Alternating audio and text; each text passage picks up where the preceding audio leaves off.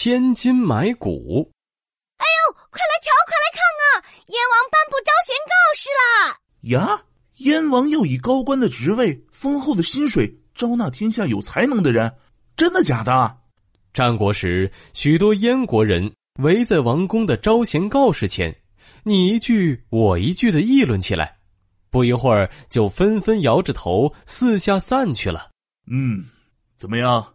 有多少能人来投效燕国了？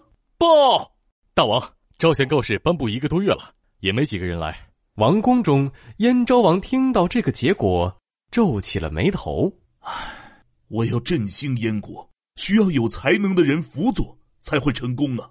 奇怪了，要官位有官位，要薪水有薪水。怎么会没人来呢？大王，听说名士郭伟很有才学，你可以请他帮您出出主意。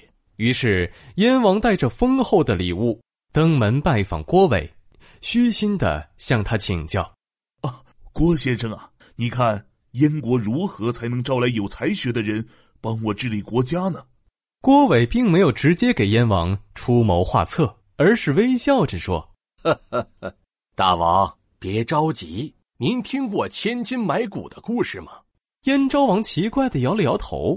郭伟喝了一口茶，清清嗓子后讲起故事来。从前有个国王，十分喜爱宝马，他做梦都想得到一匹千里马。啊，千里马一定长得十分高大吧？它灰灰的叫声一定很嘹亮，长长的鬃毛。一定非常漂亮吧？他真的能跑千里吗？来人，出去张贴告示，本王要以千两黄金征求千里马。没想到三年过去了，国王连一根千里马的马毛都没买到，心中很烦闷。尊敬的国王，请把寻找千里马这个任务交给我吧。这时，国王身边的一个大臣。主动要求去买千里马，好，如果你买回千里马，我重重有赏。哐当，哐当，哐当，就这样，大臣带上一千两黄金，驾着马车四处寻找千里马。他奔走了近千里的路程后，终于听说一个地方有千里马，立刻赶了过去。我的千里马呀！当大臣到了那里后，看见马主人正在痛哭，原来那匹千里马刚刚病死了。哎呀，这可怎么办呢？大臣愁的也要哭了。这时，他盯着地上躺着的那匹死马，灵机一动：“哦，请把这匹死掉的千里马的骨头卖给我吧。”“嗨，马都死了，骨头就送给你了，不要钱。”“啊，不行。”我给你五百两黄金，你必须要收下。大臣坚持让马主人收下了黄金，就拉着一副千里马的骨头回到了宫中，向国王交差。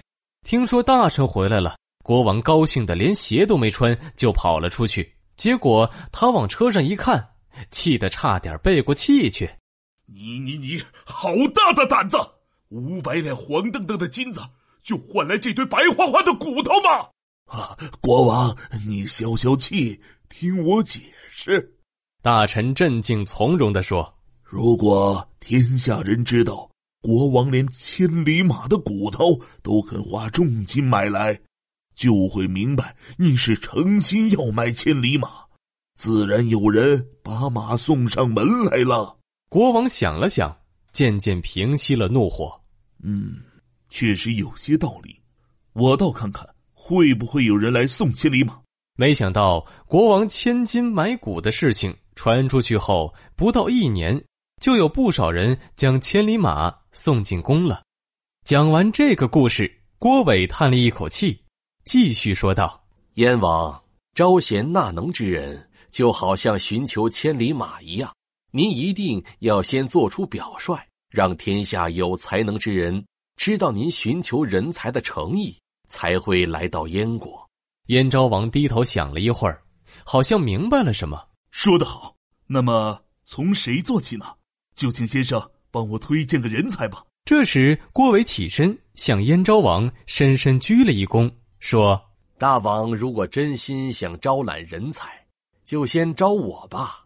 天下人看到连我都能得到您的重用，比我更有才干和智慧的人，就会来投靠大王的。燕昭王听完后非常高兴，好，好，好，郭伟，我就封你做大官。听说了吗？燕王封郭伟做了大官，还给他丰厚的薪水呢。不仅如此，燕王还拜郭伟为师，以师生之礼相待呢。很快，各国的人才得知燕昭王对郭伟这么好，纷纷来投靠燕昭王。